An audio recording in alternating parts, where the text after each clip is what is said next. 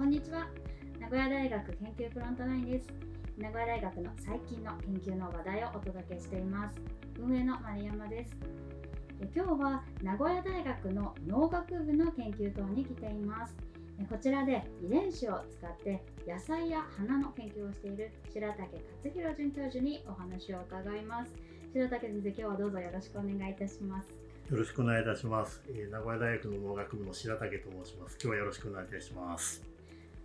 白竹先生はこの甘いトマトゲノム編集という技術を使ってあの開発したという研究の成果が話題になりました。あの名古屋大学の広報チームも注目をしていてあの特あの大学の特集サイトにインタビュー記事も、はい、掲載をされていましたね。はい、今日はそんな白竹先生の遺伝子で植物をデザインをするというご研究についてのお話。でそして今月10月22日に、ま白崎先生にもご協力いただいて開催するキッズサイエンスのイベントに関連して、まあ、先生の子ども時代ですとか研究者になったきっかけといったところお話を伺ってまいりたいと思います。それではでですねあのとても甘いトマトを作られたというご研究についてはい、あの発表されたのは昨年昨年の11月になります。その頃市場にはもうすでに甘いトマトっていうものは出回っていたかなと思うんですけれども今回の先生の研究のポイントとしてはどういうところになりますか？はい、あの皆さんはもうあのスーパーだとかデパートで見られたと思いますけれどもあのフルーツトマトという非常に甘いトマトがあのお店に並んでいると思います。でああいうフルーツトマトというものはこれまでの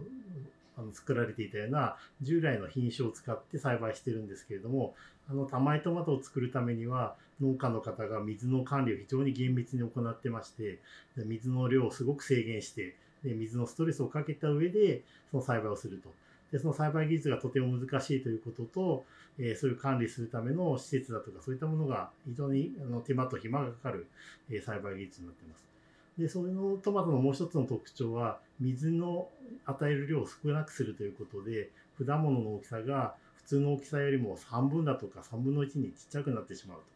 えー、そういうフルーツトマトをご覧になったことをあの食べられた方いらっしゃると思うんですけれども、えー、小さいあのトマトだったと思います。でそういうふうに水のストレスを与えるととても小さくなってしまうんですけれども、えー、私たちが使っているそのゲノム編集技術を使うことによってトマトの大きさをそのまんま大きいままにしたまんま、えそういうあのトマトを甘くできるという技術になっています。大きさが小さくなる。数はどうですか？数も減りますか？そうですね。数は、えー、同じぐらい取れるんですけれども、えー、例えば、えー、1本のトマトの植物に、まあ、20個ならせた時には当然果物の大きさが半分3分の1になってしまうので数は同じ20個30個取れるんですけれども、えー、全体として取れる収量としては半分だとか3分の1になってしまうということで農家の方も収量が減ってしまうという問題があります。手をかけて一生懸命育てても量が取れないとなるとやっぱり育ててる側としてもこううん、不満と言いますかちょっと負担が大きいというところになりますよね。はい、そうですね。ですので、まあ、農家の方はまあ収量が減るのでどうしても高く売らざるを得ないということで、うん、まあ、フルーツトマト1個200円とか300円とかすると思うんですけれども、まあ、農家の方も高い値段でまあ出荷せざるを得ないということと、まあ、消費者の我々も1個200円300円のトマトをまあ気軽に買うことは難しいですので、まあ、安くて、えー、甘くて美味しくて大きいトマトが手に入ればということで私たちはそういうゲノム編集技術を使ってそういうものを作ろうとしています。なるほど、そういったあのジレンマにあの着目されたというところなんですね。はい、ところでこのトマトっていうのは一世代で終わってしまうものではないのですか？それともこう性質がこう種に受け継がれていくものなんでしょうか？はい、えっと、そのゲノム編集技術というものはそのトマトが持っているもともと持っている遺伝子を私たちのあ、まあ、人類がこうゲノム編集という技術を使って変えてそれを、まあ、あの固定してしまいますので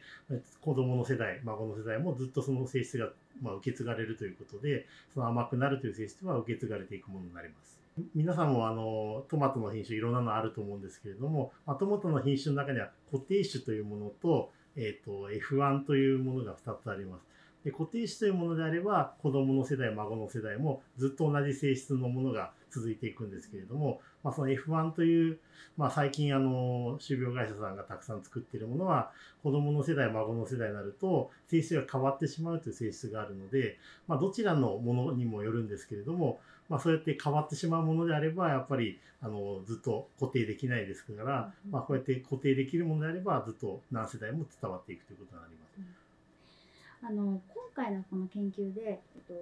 まあ、遺伝子を使ってっていうところなんですけども先生が注目されたメカニズムっていうのはどういうところになるんですか、はい、えー、私たちはもともと植物が、まあ、光太陽の光を受けて光合成をすると。で光合成をして糖を作るんですけどその糖をいろんなところに、えー、根っこだったり果物だったりいろんなところに運んでそれを貯めたものを人類が利用してるんですけれどもその葉っぱでつく糖をどうやって作るのかというメカニズム。葉っぱから糖をどうやって押し出すのかというメカニズムで、それと受け取った、例えば果物は果物で受け取った糖を変換してちゃんと蓄積するという、えいくつかのステップがあります。でそこに関わる遺伝子を私たちは長年研究していまして、でどこがまあリミッティングファクター、ボトルネックになっているかということを明らかにして、まあ、おそらくこの、えー、果物で働く、えインベルタデインヒビタという私たち遺伝子をえ、使ったんですけども、ここの、えー、まあ、果物に糖が溜まっていくところのブレーキをかけている。まあ、この遺伝子を狙って、えー、ブレーキを解除してあげようということで、えー、今回ゲノム編集を行いました。それが葉っぱにあるんですか？それとも全体にあるんだけれども葉っぱにある？果物にありますね。葉っぱの方で押し出した糖が果物に流れてきてそこで、えー、たまろうとするときにブレーキをかけてるんですね。なので果物の中に流れてきた果物に流れてきた糖にブレそれをためるのをブレーキをかけているので果物にいてそのブレーキを解除してあげるということを試みました。今私たちの体もそうなんですけれども今ある姿ってこう何かやっぱり生存にとってメリットがある形にまあ進化をしてきたんだと思うんですね。はい。はい、できっとそのブレーキというのも何かきっと生存にとってのメリットがあったのかなというふうにちょっとあの推測するんですけれども、あのこのブレーキを外すことによって何かこう今まであったものに異変ですとか何か影響といったようなものが起こっているというのは分かっているんですけどそうですね。あの丸山さんが今おっしゃったようにもともと植物はそのブレーキが必要だから備えていたんですけれどもおそらくそれは野生の時のトマトの性質で、もともと植物は、えー、なぜ果物を使う作るかというとえー、誰かあの、まあ、鳥だとかあの虫だとかそういったものに、まあ、食べてもらって動物に食べてもらって種を、まあ、ばらまいてもらうっていうために果物を、まあ、美味しく作ってるわけですけれども、えー、そのトマトを例えば、えー、こうジューシーで美味しい大きいトマトをボンと1個作ってしまうと、えー、種の種をばらまいてくれる、まあ、あのその数が減ってしまうと。そこで、まあ、もともとの野生の果物、まあ、植物っていうものは果物をたくさん作って、たくさん種を詰め込んで、それをたくさん食べてもらって、あちこちに種をばらまいてもらうと。うん、まあ、そういうところで、あのー、1個のトマトにたくさん糖を貯めるんじゃなくて、たくさんの果物に分配してあげなければいけないと。で、独り占めして、えー、俺が俺があって自分が1個のトマトが貯め貯めてしまうと、他に回らなくなってしまうので、それぞれブレーキをかけて、まあ、自分はここまででいいよっていうブレーキをかけて、うん、まあ、ある程度ちっちゃいトマトをたくさん作るっていうことをしていたと思います。なるほど。繁殖というもう確固たる目的があったためにそのあのメカニズムが野生のトマトには働いていた、ということなんですね。はい、それをこのゲノム編集というアプローチであの先生が行いました。ね、このゲノム編集でなければできなかった、はい、あのことになりますか？そうですね。あの、まあ、いくつかの方法はあるんですけれども、例えばゲノム編集に近い技術として突然変異というものがあります。で突然変異っていうものは突然変異を起こすためのいろいろな処理を行って、まあ、遺伝子に変化を起こすと。で起こすことによってその目的の遺伝子が変化することを期待するんですけどもそれは何万分の1とか何十万分の1の確率で非常に低い確率でしか起きないんですね。でそこであの私たちが使っているようなゲノム編集の技術を使うと何万個とある遺伝子の中の狙ったところをうまく改変できると、もう狙ったものを狙った通りに改変できるので、これまでやってきたようなその突然変異であの偶然にあのやっていたことをもう狙ったようにできるということでできないことはないんですけども圧倒的にま効率がいい時間が短縮できるということでそういう遺伝子を変える時に狙うってやるのかあの博打でやるのかっていうところでそこであの効率化できるということがゲノム編集の得意なところになります。従来のやり方ですと年数にすると大体どのぐらいのものがこのゲノム編集だとどのぐらいになるっていった数はあの教えていただくことはできますか？そうですね。年数というよりは例えば突然変異を起こした植物を1万個とか2万10万個とかたくさん用意してその中でもしかしたら当たりがあるかもしれないと言うて選んでいくっていうことが必要なのでたくさんその突然変異を作ってそれを何万個という植物を栽培して甘いとか、えー、あの甘くないとかそういうのを、まあ、検査をするとそういったことに手間暇がかかってやはり、えー、何年間もかかるんですけれどもゲノム編集であれば、まあ、狙った遺伝子を狙った通りに、まあ、あの変化させることができるので、まあ、1年とか半年というスパンでそういうことが可能になるということになります。うん、コストのお金の方ですね。に関してはどうでしょうか？コストの方なんですけど今申し上げたようにやっぱり何万個体ある何十万個体という植物を植えて栽培するという、まあ、人件費もかかりますし手間暇設備もかかりますしいろんなコストがかかってきますので非常に、まあ、あのコスト的にもかなりかかってくるということになります。でもゲノム編集ですと、まあ、うまくいけば数十数十個の植物を作るだけで、まあ、あの栽培して検出できますので、まあ、そういった手間と暇もコストも、えー、全て低く保つことができるとなります。うん、ゲノム編集っていう技術はこう一般の立場からしますと、はい、不安を感じられる方もいるというのも事実かなと思います。はい、あの研究者としてのあの研究者の先生の立場としてはどのようなお考えをお持ちですか？あのおっしゃるようにあの消費者の方にはあのゲノム編集というものに不安を持っている方もいらっしゃると思うんですけれどももともとですね今私たちが食べているさまざまな野菜だとかそういった作物っていうものは自然界にはもともとなかったものです。で皆さんあの山やあの森の方に入っていて、えー、あんなに大きな果物を実らせるような植物がないと思いますけれどもそれは人類が何万年もかけてですね、あの品種改良しながら我々が目的とする遺伝子というものを集めることによってその素晴らしい大きい作物を作ることができています。でそのあの私たちが欲しいという遺伝子を、えー、どのように、まあ、集めていくかというところで交配したりだとか突然変異を起こしたりということを長年やってきたんですけれども、まあ、それをですね私たちが狙ったように、まあ、思い通りにできる技術が、まあ、ゲノム編集ということになります。ですのであの私たちが人為的に、まあ、手を加えているので何か特別なことをしているというようなイメージを持たれるかもしれないですけども実際にですね植物の中で起きている、まあ、遺伝子が変わるっていうことに関しては、まあ、これまで突然変異で起きていることと、まあ、ほとんど変わらないと、まあ、ほとんどというか全く同じことですので、えー、それを、まあ、あの偶然何かで起きたことを我々が利用するのか、えー、狙った通りにやるのかということで、えー、実際に起きた現象の結果というものは同じですので、うん、えー、ほぼ同じということで私たちは、まあ、あの特に心配するようなことはないというふうに考えております。はいのゲノム編集の農作物ということでトマトはかなりあの初期というか一番でしたかね。はいそうですね。ねあのなんでトマトなんでしょうか。このトマトっていうのは私たちにもすごく親しみがあのある野菜ですけれども研究的にもあのやりやすい植物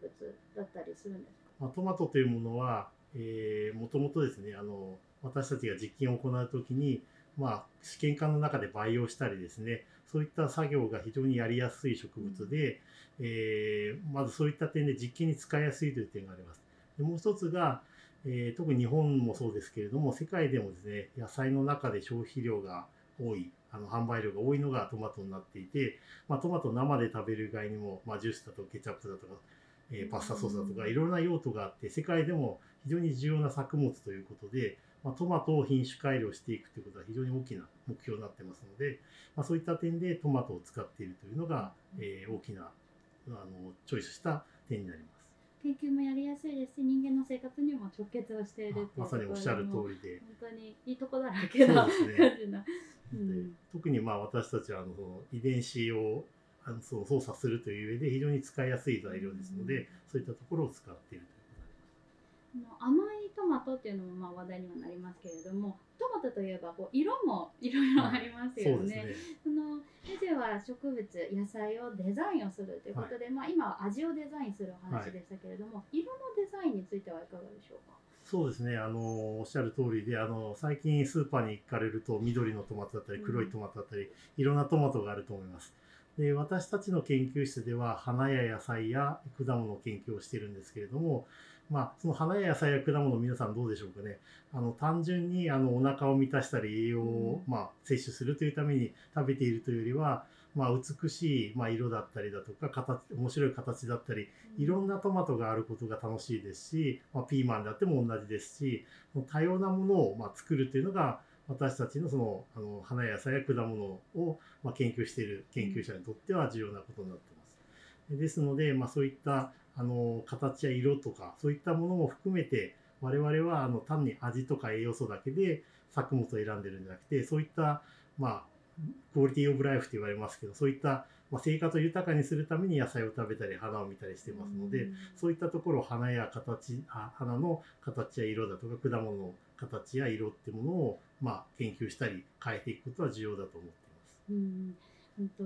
私たちのこう生活をより豊かにする、はい。そういったあのデザインのあの先生が考えるあの目指すところですかね。っていうのはどういうところになりますか？そうですね。私の目指すところはもちろんいろいろあの美味しさだとか形や色だとかいろいろあるんですけどもおそらくその美しいとか、えー面白いとかそういう味に関してもですけどもそれぞれ個人差があってそれぞれ違うところが、あのーこれがいいというのがそれぞれあると思いますので、まあ、決まったものを作るというよりはいろんなものを作るというところがやはりあの我々の醍醐味でもありますしそれをいろんなものを提供して、えー消費者の皆さんに喜んでいただける面白い品種ができたということで、まあ、買っていただけると非常に嬉しいのであまりこれだという決めずにいろんなことをチャレンジしていきたいと思って。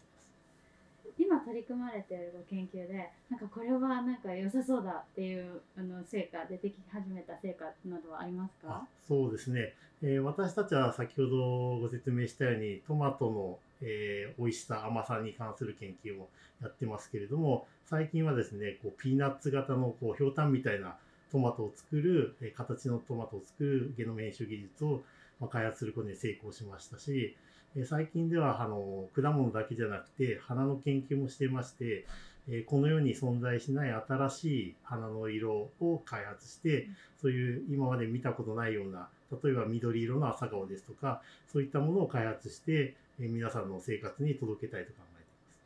なんかそういったこう見たこともないような世界を私たちがこう見ることによって先生たちが想像もしなかったような何か価値が生まれてくるなんかそんなあのそうですね、おっしゃる通りで、あの、それぞれ感じるところが違うと思いますので、私たちがこうだと思って、あの、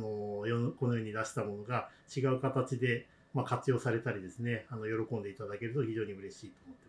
とても楽しみにしています。ます。ありがとうございます。というところでこの研究のお話を伺ってきたんですけれどもうんここからはえ10月22日に開催される、まあ、キッズサイエンスのことをちょっと予告も兼ねてお話ししたいと思います。このイベントはあれですねあの科学操作を子どもたちにえ体験してもらおうというイベントであのお台場で行われるサイエンスアゴラにオンラインではあるんですけれども出展する企画としてあの企画を進めています。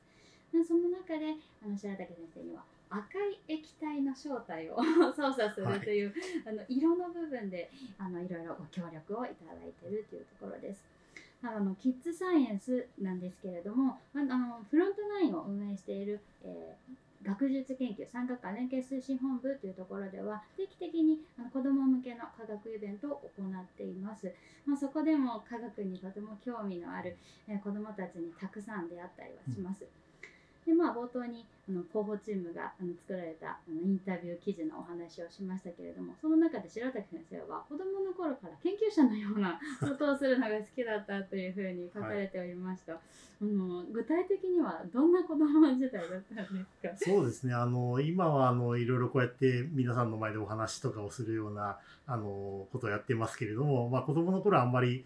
人前で喋るのは得意じゃなくて一人でコツコツ何かをやるっていう、あのそういうのが好きな子供でした。研究者タイプっていう感じですかね。そうですね。あの、なんかあだ名で博士とか言われたこともありますけれども、そういったなんか、どっちかというと、なんかそういう研究者タイプの何かに打ち込むというタイプでした。学業は好きでしたか？そうですね。学業というよりは何か自分で興味のあることを調べたりだとか、そういうことが好きで、いろんなものを調べていました。その中でこう植物に興味を持っていったという感じでしょうか、うん、そうですね。いろいろなものに興味を持ったんですけれども例えば、まあ、考古学のようなもの、うん、あの遺跡でいろんなものを掘るとかそういったものあったんですけれども、やはり植物っていうものは育てて自分がこうめでることによって、うん、まあ、大きくこう成長してくれたり実をつけてくれたり花を咲かせてくれたりという、まあ、リアクションといいますか、はい、私たちがこう育てることによって植物がまあ、それに応えて綺麗な花を咲かせたり、果物を作ってくれたりする、まあ、そういうまあ反応を見ながら自分の工夫しながら栽培するっていうのがとても面白いと思います。それは何歳ぐらいの頃に栽培なんかをされてたんですか？そうですね。小学校の中学年ぐらいなのでまあそうですね。そのぐらいの時にあのもういわゆる園芸書みたいなものをいろいろ買ってきては、栽培の仕方をまあ勉強したりとかして、自分で栽培してました。花ですか？それとも果物両方ですね。両方好きだったので、まあ、食べることも好きなので、はい、自分で特にあの日本にまだ入ってないようなあの売られてない野菜だとか果物を栽培して食べてみたりですとか、えー、まだあんまり世の中に出てないような花を栽培して、はい、で自分だけで楽しむっていうところが面白かったです面白いですね、はい、具体的にどんな花や野菜だったんですか？そうですね。あの花だとちょっとマニアックなんですけど洋蘭とか蘭ですね、はい、あのオーキッドですけどそういったものをあの珍しいものを買ってきて育てたりとか、はいまだその当時はあのキウイフルーツというものが日本でそんなに有名じゃなかったんですけれども、はい、えー、キウイフルーツの苗を、あの祖母に買ってきてもらってそれを育ててなんか周りの近所の人はなんか変な 毛の生えた果物がなってるぞってことで。その,、はい、そのレベルそうですね。まだあのキウイフルーツがあのスーパーに並んでない頃だったので、はい、あのなんだこれはっていうことで皆さんそれ持って帰ってもらって食べてもらってます。お味はいかがでしたか？いやあの 今のあの素晴らしいそれこそ品種改良のあれで、はい、当時はまだ酸っぱい品種が多かったので、はい、あと追熟といってキウイフルーツは取ってからあのしばらく置いておかないと甘く柔らかくならないんですけど、まあ、十分じゃない状態でお配りすると 酸っぱいという苦情が来たりもしましたけれども。レモンみたいなそうそうですね。酸っぱいジャリジャリのやつですけど、はい、まあじゃあもうあの本当に研究者肌のの子供時代を。そうですね。なんかそんな何かやることが好きでした。で本格的に農学の学業あの学問を始めたのはいつからになりますか？そうですね。小学校の頃はあの最初は先ほど申し上げたその考古学みたいなことが好きで、はい、まああの植物まあ育てることが好きになったんですけど、まあ、中学校高校ぐらいになると当時あのマイコンって言われてますけどパソコンとかがあのコンピューターサイエンスが出始めの頃でそれは面白いなと思いながら、うん、あのプログラミングとかやってたんですけども、まあ、毎日部屋にこもってプログラミングしてるとなかなかこうあのうまく走らなくてプログラムが。それでなんとなくこうモヤモヤってしてたんですけども、まあ、大学受験の時にもう一度考え直した時にやっぱり自分は生物が好きだなと。うん植物が好きなんだなというのが思いましたので具体的に言うと物理を選択したんですけども、さっぱり私は向いてないみたいで点数も取れずまあそれを捨てて生物を勉強したらすごく自分に合っていたのであの勉強しても楽しいのでやっぱり生物なんだなと思いまして自分に向いてる生物の方に進みました。先生のように農学研究者になりたいあの植物が好き花が好きというあの若い人たちも多くいるいると思うんですけれどもそういった方々にどんなことを伝えたいですか？そうですね。あの、まあ、今の、まあ、現代の世の中いろいろですね。環境問題だとか食料問題だとかいろいろな問題になってますけれども、まあ、そういった問題を解決してくれる一つの糸口が、まあ、農学といいますか農業に関する研究で、えそういった中で、まあ、特にですね植物というものはまあ、太陽のエネルギーをですね使っていろいろな、まあ、我々の生活に役立つもの、うん食べ物であったりエネルギーであったり素材であったりいろんなものを作ってくれるので、まあ、そういうものをどんどん発展していくことによって世界がうまく回っていくと思います。でそういった中でまだ植物についてはですね皆さんあのいろいろ世の中には情報ありますけれども実は植物っていうのはまだまだ分かってないことだらけでして特にあの作物っていうものの研究は全然進んでないですのでこれからですねやっていかなければいけないことが非常にたくさんあります。でそういった中で新しいテクノロジーを使ってそして、まあ、今聞かれている皆さんのような若い世代の方が新しい研究をどんどんしていくことで世の中の農業研究が進んでいきますので、ぜひですね、あのやる気のある方であの興味のある方が取り組んでいただいて、未来の農業研究というものを進めていただいたら嬉しいなと思い、あの農学っていうのも昔からある学問でこう、はい溜まってきた知識もたくさんあってでもまだ見えていない部分もたくさんでこれからどんどん新しい技術も増えてくるというところで本当にあのこれからもうどんどん発展していくワクワクする分野なんだなって今先生のお話を聞いていて感じました。はい、素晴らしいメッセージをありがとうございました。ありがとうございました。今日はあの白竹勝弘准教授のえーご研究のお話それからまあキッズイベントに関連しまして、えー子ども時代そしてどうして研究者になったのかといったお話を伺いました。あの今日は白竹先生本当にどうもありがとうございました。ありがとうございました。皆様も最後までお聞きいただきどうもありがとうございました。それではまた次回もぜひお越しください